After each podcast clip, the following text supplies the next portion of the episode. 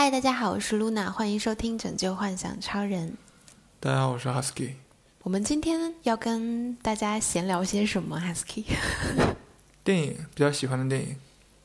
嗯，因为前段时间其实因为在家待着，然后就一直在看电影，包括一些什么各种剧啊，英剧、美剧、韩剧，我就一直在追剧。嗯，然后也看了一些之前想看但是一直没有时间去看的电影。然后今天我们分别选了一到两部自己非常喜欢的，跟大家进行一个简短的交流。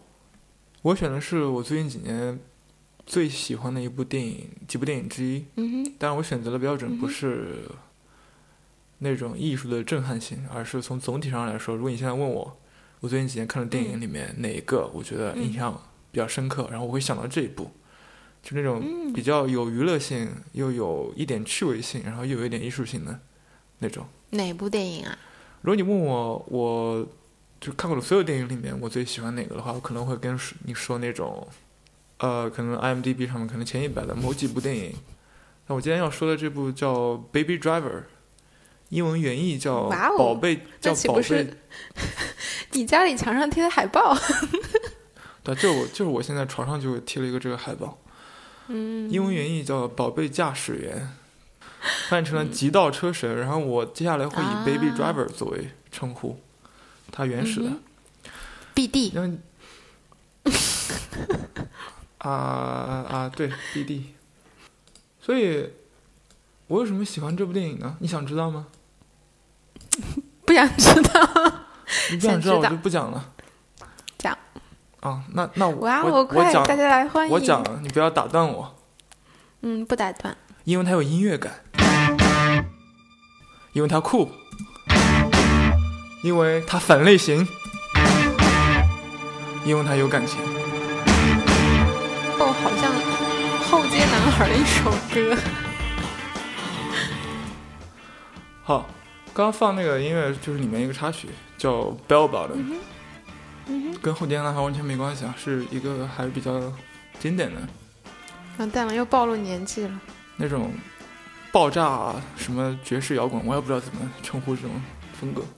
我刚刚说这部电影有音乐感，是因为这部电影里面呢，很多场景它是以音乐作为一个非常重要的主轴作为排布的，而不是以剧情或者嗯动作设计。然后他把动作设计跟剧情、人物的表演。发展融合到了音乐里面，然后这个导演好像是一个比较资深的一个一个音乐迷。当时是有好几部电影同时上映嘛，那个时期同时有《银河护卫队》《银河护卫队二》，它也是一个里面有很多音乐的。但《银河护卫队二》明显是那种，嗯，音乐是为了剧情走的。那里面音乐也不错，就是七八十年代那种比较经典的歌，欧美的，主要是美国的。那《Baby Driver》里面就是也是。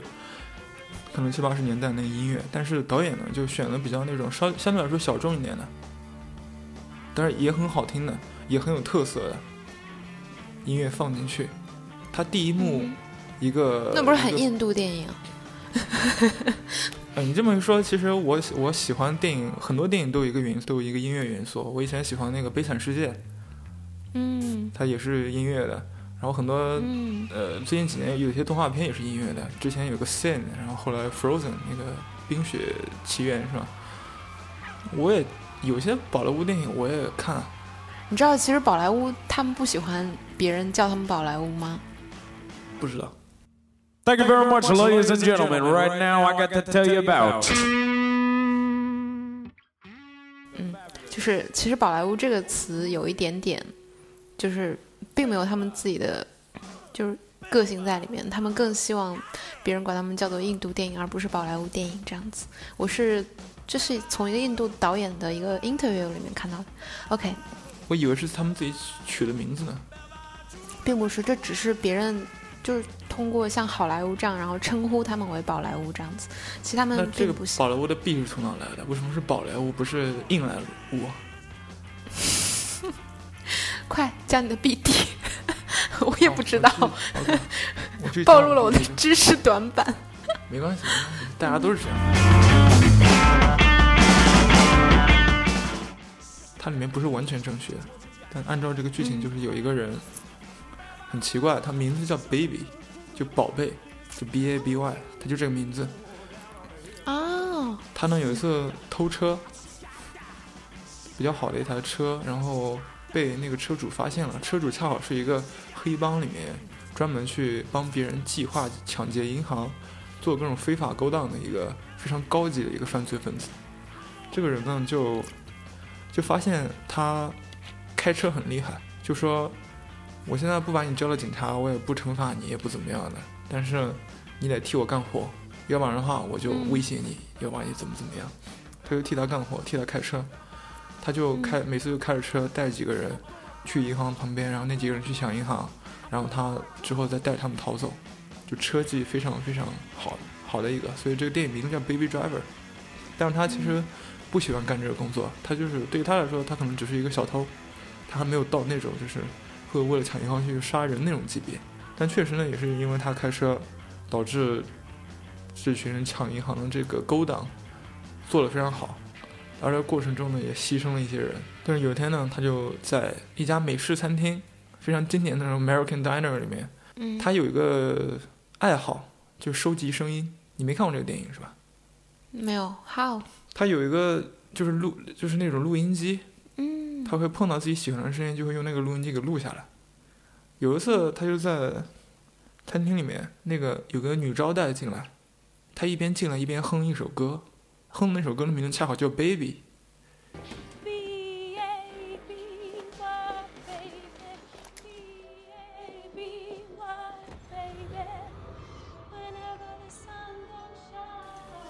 歌词就是 B A B Y Baby，然后他觉得这人唱声音很好听，他就开始录。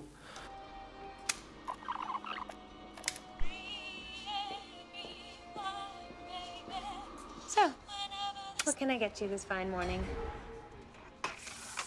Oh, don't worry if you need a second.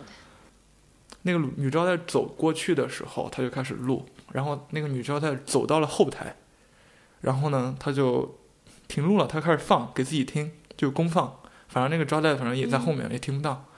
然后他一边放一边听，一边放一边听。结果那个其实那个那个招待呢，他又从前面走过来了，他就换好了那个工作服，从前面走过来，就就听到他在放他的声音。然后他们就他俩不会之间有爱情故事吧？然后他们他们俩之间有一个爱情故事。哦天哪，能不能不要那么土？是不是？所以我说这部电影，因为它有它是嗯，它有有很多形式感的因素在里面，音乐感、形式感因素在里面，不能只看它一个基础剧情。他就不想，然后就是很就是我直接跟你说就很土的剧情，他就不想干这个工作了，然后他就干了最后一个 job，就就要不做了。不做完了之后，那个老板还不放他走，还必须要他再再继续做，所以不得不做。结果跟那些人起了冲突。So I'm of the thinking that you are my lucky charm, and that I'm not doing this job without you. 因为一系列更复杂的原因，起了冲突之后，就直接产生了他跟那一群犯罪团伙之间的矛盾，到最后一个大战，然后结束了。很土吧？那你为什么？会推荐这部电影。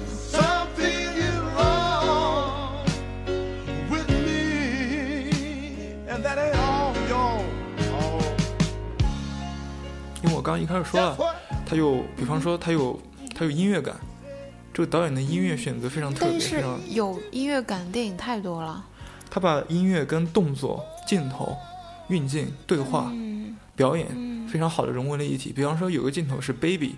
在跟几个犯罪分子跟跟那个高级策划者一块儿听那个高级策划者策划呃犯罪的时候，其实 Baby 他他因为他是声音他是听力是有损害的，他小时候经历过一个车祸，这就里面有很多细节问题了。经历过一个车祸之后，他脑袋里面就不停的有那种高频噪音，他必须要不断听音乐来来降低自己对于这个高频噪音的感受。所以呢，他又在那种。一边听音乐一边听那个老板在那地方策划，他听的那个音乐当时恰好是一个比较诡异的一个那种钢琴曲，那个钢琴曲的那种诡异的旋律，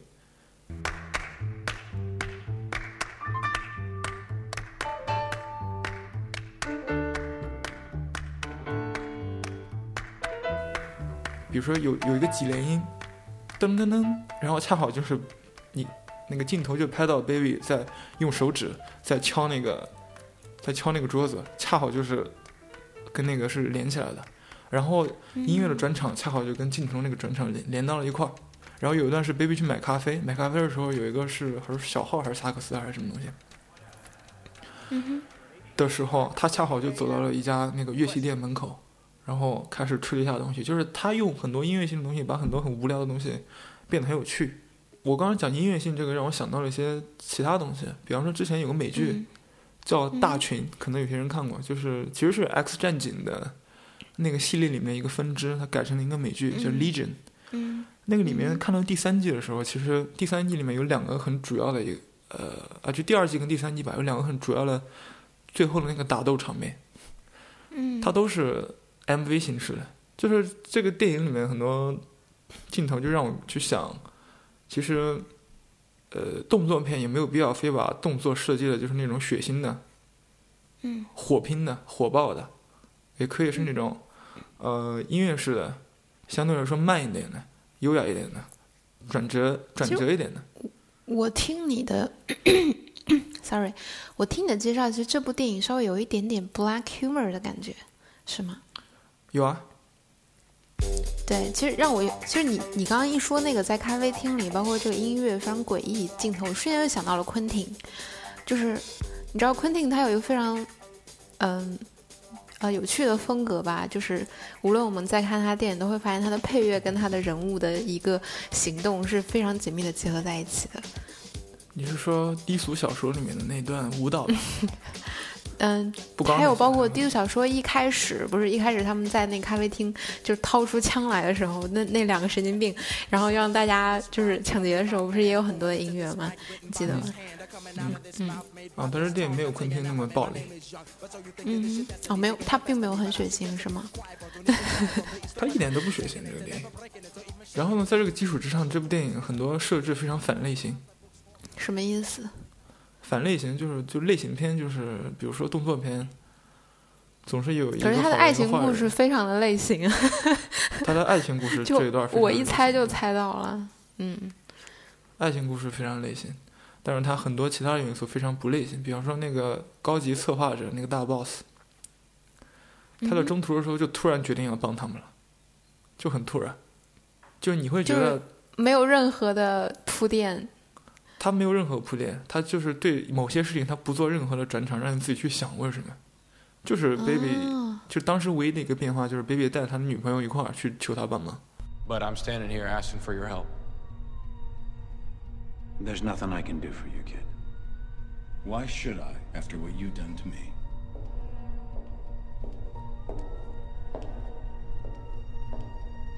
It's okay.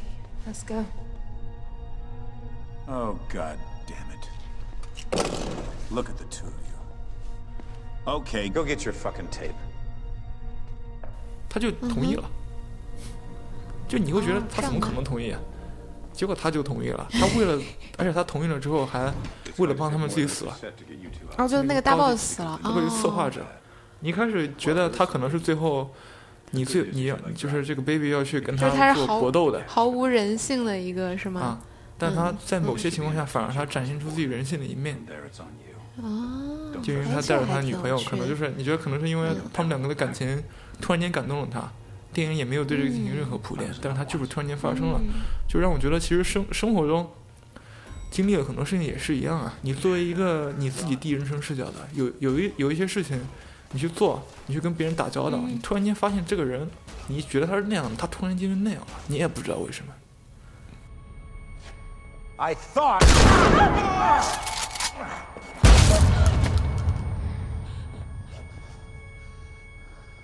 I thought I told you to run.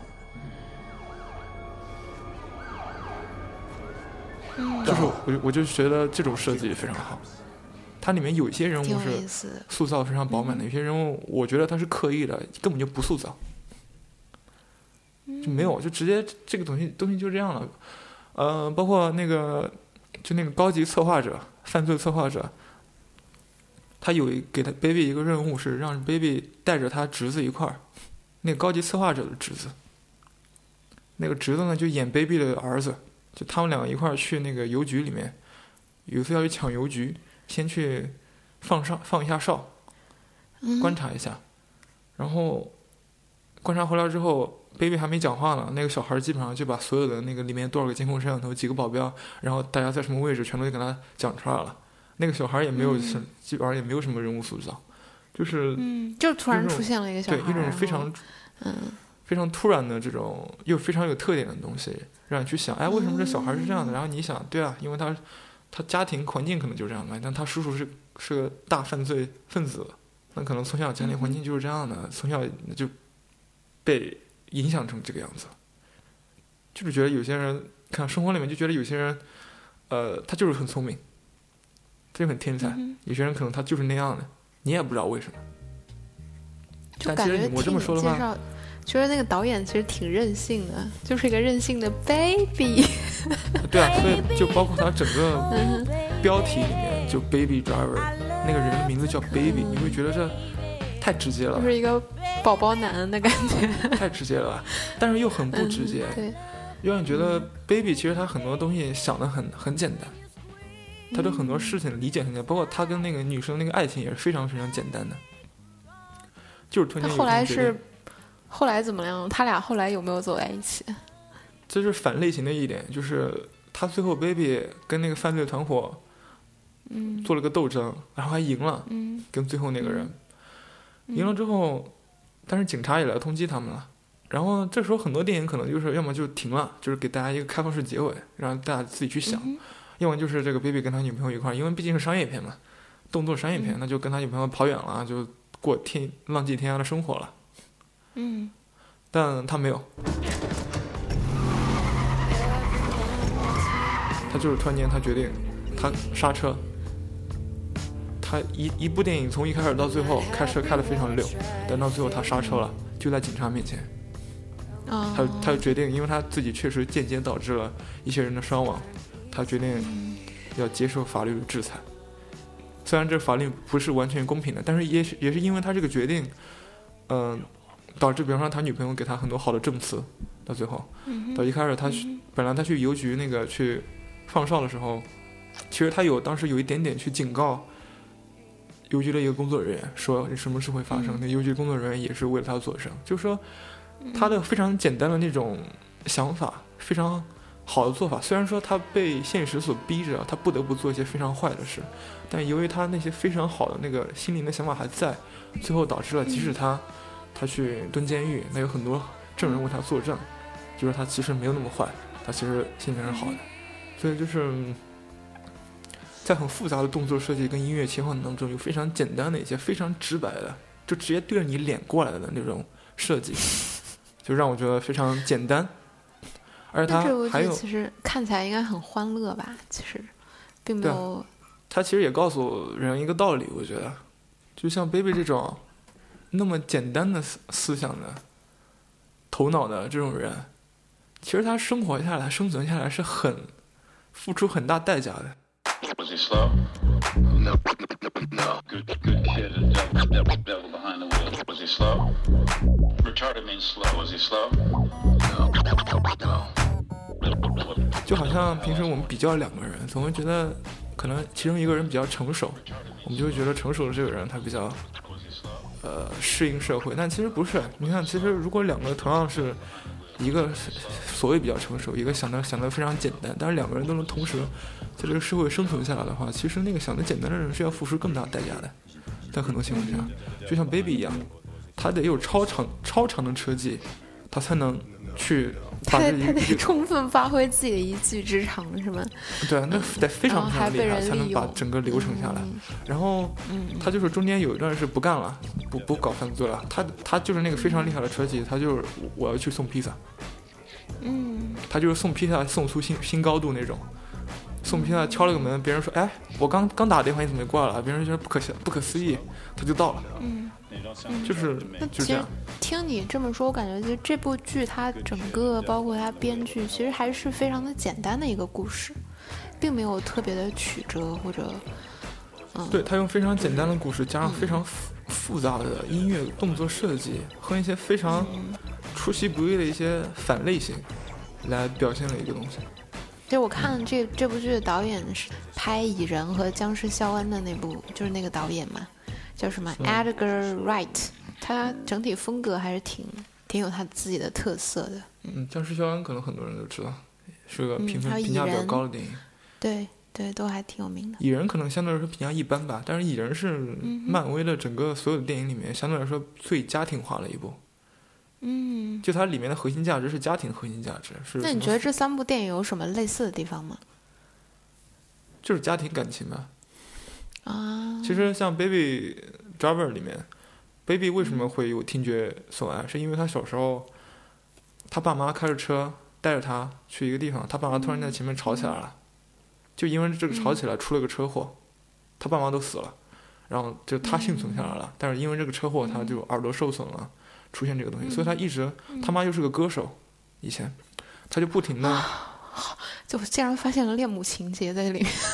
嗯，他就不停的在这个里面去搜寻，他没有直接表达啊，但可能就是他搜寻现实生活中有谁的声音跟他妈跟他记忆中的他妈的就是唱歌的声音，他妈妈以前说话的那个声音很像的，可能就是恰好在那个时间点，在那个美式餐厅里面，他就碰到那个人了，所以就很简单。对他来说，他喜欢那个人原因也很简单，但是他喜欢那个人原因又很复杂，在这个电影设计里面。因为你经历了个车祸，然后听力有损失，还要不停的，它里面就是他不断的用一个就是 iPod，那个电影里面基本上他就带着一个 iPod，带着那个耳机在在那个里面走，就是声音是里面一个非常重要的线索。 What? How many of those do you have? Oh, I got different iPods for different days and moods. Oh, and you're in a pink and glittery mood. I am now. What is your name? Baby. Wait, what? Your name's Baby. B A B Y Baby. Yeah? Then you have us all beat. Every damn song is about you. we could drive back and forth across the states forever and never run out of baby songs. 我还蛮想就听听你讲完，我还蛮想去看一下的，让自己轻松轻松就?那你你啊你对好电影的定义是什么？就是你觉得什么样的一部电影算是一部好的电影？你这个问题也可以，比如说问到摄影啊，或者问到什么其他，那我们今天就聊电影嘛，就闲聊，就就就是闲聊，你自己随便说啊，不用有任何的压力.一个是有创意，是，一个是就是出其不意，嗯。他表达了某种观点，我记得你之前明确的观点。就说到这个，我记得最早的时候你跟我说过，你非常喜欢一部电影叫《暖暖内含光》，是吗？你说那个 Internal Sunshine of the Spotless 嗯 Mind，、美丽心灵的永恒阳光，好不好？暖暖那阳光是 啊，不是暖暖那阳光，没有，它有是两个翻译，两个两个名字，是两个翻译、啊不同的翻译。那你觉得？我感觉内部跟你今天讲的这个完全是两种不同的风格。是两种不同的风格，但他们有也有类似点啊，他们都很有创意啊。一部是用音乐做的创意，一部是用梦境做的创意。那那部是，它有侵入到在脑子里面。我在提醒你，没发现 嗯哦。？OK，、哦第二个观点，谢谢。嗯不客气。第二个，它表达了某种比较终极的价值。这个我赞同。这两部电影都有某种终极的价值，对吧？比如说简单啊，比如说家庭关系啊，比如说，呃，最后由于这个你因为你做了一些不好的事情，还是要有结果的，你还是要承担这个结果的这些东西，但是它都包装在善有一个非常善报，恶有恶报。啊，它都包装在一个非常随意的、非常酷的一个呃外表下面。嗯当然也让人觉得，其实一个很酷的人、很厉害的人，也可以去很勇敢的承担自己的责任，没有必要为了保持自己所谓那种厉害就逃走。但是我发现，就是我们喜欢的角色，可能大家都会喜欢角色，有一个非常重要的特质或者特征，就是，等一下我的狗在挠我的门，进来吧。OK，那我们继续啊。就我感觉是，就是这个人，这个主角，他身上必须有一种非常真诚的特点在。嗯，无论是你说的这个简单也好，还是之前的那个那那部电影里的主人公是不是有心理疾病啊？没有心理疾病，就是稍微有点抑郁。有点对对对，然后但是他还是一个非常真诚、非常直接的人，对吗？是啊，因为现实生活中太多虚伪的人和事了，我们需要在电影中去找一些。不是嗯大家喜欢的一定是这样的。比方说，呃，比方说《纸牌屋》这种，我没看过，但是我感觉那个样子，因为它要表现政治的那种勾心斗角嘛，它它里面大部分人物可能就是那种非常心机非常多那种状态。OK，那第三个特征呢？解构，我觉得，比如说在形式内容啊，或者在某些方面对过往的电影做出一些解构，但其实解构跟第二点是有有所冲突的。第二点是某种终极价值，比如说家庭关系。那么，比如说，那么很多电影其实都对家庭关系进行解构了，就是家庭关系一定要是那样的吗？一定要是这样的吗？那爱情是否有所谓的终极意义呢？就是在某些方面是有有所冲突的。并不是所有东西都需要一个终极的意义的，对吗？但比方说最近有那个《婚姻故事》那部电影，它其实不就是说了，嗯嗯如果大家看过的话，就是两个人最后，你好像觉得他们中中间经历那么多努力，那个男的好像最后应该在一起了吧？但没有，嗯，没有在一起呢，又不是那种分裂的状态，而是还是在某种程度上面在一起的那种状态，心理心灵上面，嗯，就是它里面就是在我看来就是一个解构的成分。我不是很喜欢看这种电影，因为我感觉，嗯，太多的未知。因为我我感觉我的生活中已经充满了太多未知了，然后我可能需要在电影里面找寻一些肯定吧。就像那个《Mary Story》，就我看完之后，我就会觉得，哈，就这样吗？就那种悬空的状态会让我很不安。嗯，对，他就但他有点像那个就《Baby Driver》里面，Baby 带他女朋友嗯去找那个人帮忙，他他哎他就同意了，然后拿起来那个散弹枪，就开始帮他们去、去去就是就是先给他们一个 cover，他他就那样了。那婚姻故事最后就是，我当时看的时候，哎就没了，两个人就这样 了。但是其实生活里面，它有时候就是这样的，就是一种未解状态也。是，但是我们但过于真实会让我让我不舒服。但是当然，电影因为电影的结束不是生活的全结束，也不是你理解的结束。那你能否在这个比如说婚姻故事的结尾之后，你再去里面去想，虽然这种没了，是这个没里没了里面还有一个什么东西呢？它里面还是一股什么东西的，对吧？你看最后一个镜头是他们两个人呃一开始跟小孩在一块儿，嗯他们两个对小孩这个关爱还是在的。他们两个对对方还是有一点点那种那种关关怀在的，就是这个里面还是一个共通的，就是终极价值的那一块儿。但是我好像不太喜欢那种无限结构的，虽然这种电影也很少，你要能做到也很难。就我们为什么要对现实进行解构呢？难道不是就是因为，其实某种程度来说，是因为要发掘最本质的东西，对吧？因为把所有该解构的、能解构的全解构完了之后，剩下的那个东西，我们觉得可能就是本质。但现在问题可能就是我们 剩不下来什么东西了。所以回到这个《Baby Driver》里面那个主角，就是当然有个原因是这个主角这个这种人的类型也是我比较喜欢的人的类型，就是想的非常简单，心里面有某几个非常呃强烈的一些动机跟价值观，然后在这个基础之上有一些非常强的能力，可以让他去呃是就是在不成熟的环境下也可以适应社会，也可以在适应中社会中生活，然后在保持非常酷的这种状态的时候，最后还可以有能力去有胆量去接受他觉得他应该接受的一些责任。我一直觉得，就是一般，比如说你喜欢的一个人物的角色或者一个他的特点，总会有你身上所没有的特点，就是你想要去追求的特点。那是不是代表其实你生活中是想要去成为这样的一个人的？想啊，现在很多东西都没有啊，比如说没有能力，你有，你有，你有，你有。嗯 比如说没有胆量承担一些责任。我的狗都在笑你。嗯但是我觉得人与人之间最大的区别，它一个比较大的区别不是在于你有没有能力，有没有胆量去承担，而是在于你想不想有这个能力，想不想有这个胆量。嗯，其实很多人是不想有的，同意很多。人是觉得无所谓的。就比如说，我在养狗之前，我就会想，我有没有能力，或者我有没有那么大的责任去养养好这只狗，因为它毕竟是一个生命，它可能会陪伴你一二十年的一条生命，然后也是一个很大的责任。希望能陪你三十年。你要加油哦，小朋友。嗯，OK，你要玩他脸，嗯如果你们对我的狗感兴趣的话，可以关注我的 Instagram。嗯，然后同时关注我们的 YouTube 频道“拯救幻想超人 YouTube 超可爱哦不叫不叫那个好不好？你自己自己的频道都不知道叫什么。”。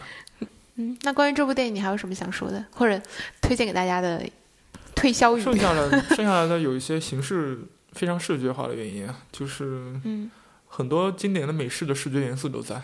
哎，我喜欢，就我看了他那个有一个 poster，然后他是就是在那咖啡厅里，然后非常的粉红调的一张照片，然后他们两个相遇那个画面，美式我超爱的。对对对对红红的、粉粉的，对对对对。就就让我想起来，我在我在美国中部的时候，然后就我经常会去我们学校旁边那个快餐店吃薯条，就真的是那样的感觉。它并没有加过多的滤镜，就是美国中西部的小镇上的生活就是那样的，很很单纯，很可爱。但还有一些很夸张的东西，比方说开车的方式啊，那些车啊、跑车啊之类的。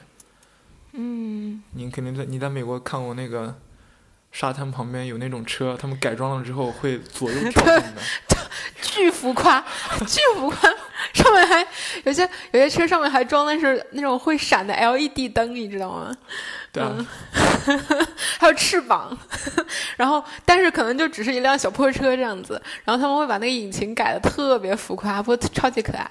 还有一些是老爷爷老奶奶开的不，太能看得到。哦哦哦，是吧？但是我觉得美国人可爱的一点就是这种，就还有那个什么哈雷摩托车，哈雷哈雷队，就是你会看到在美国中西部，就是什么九十号公路上，然后有一一一排十几个老，就是特别胖的那种老爷爷，然后他们头上裹的那个牛仔的巾，然后还有一些戴着牛仔帽，然后就骑着特别拉风的黑色哈雷，然后他们还会就长得特别彪悍，特别可怕。但是你冲他，你看过去的时候，他们会突然露出非常卡哇伊的笑容，然后会跟你打招呼，对，就特别可爱。嗯哦，就跟很多那个重金属摇滚的那些嗯，歌手对对对对对，然后身上纹 Hello Kitty 是吧？或者他们身上不纹 Hello Kitty，戴着鼻环，戴着好几个耳环，嗯嗯嗯，然后但是现实生活中你跟他们讲话的话，他们是有点害羞的，有点腼腆的，讲话声音还很。说不定还还自己在家里织毛衣的那种。我没有去过他们家里，不太清楚。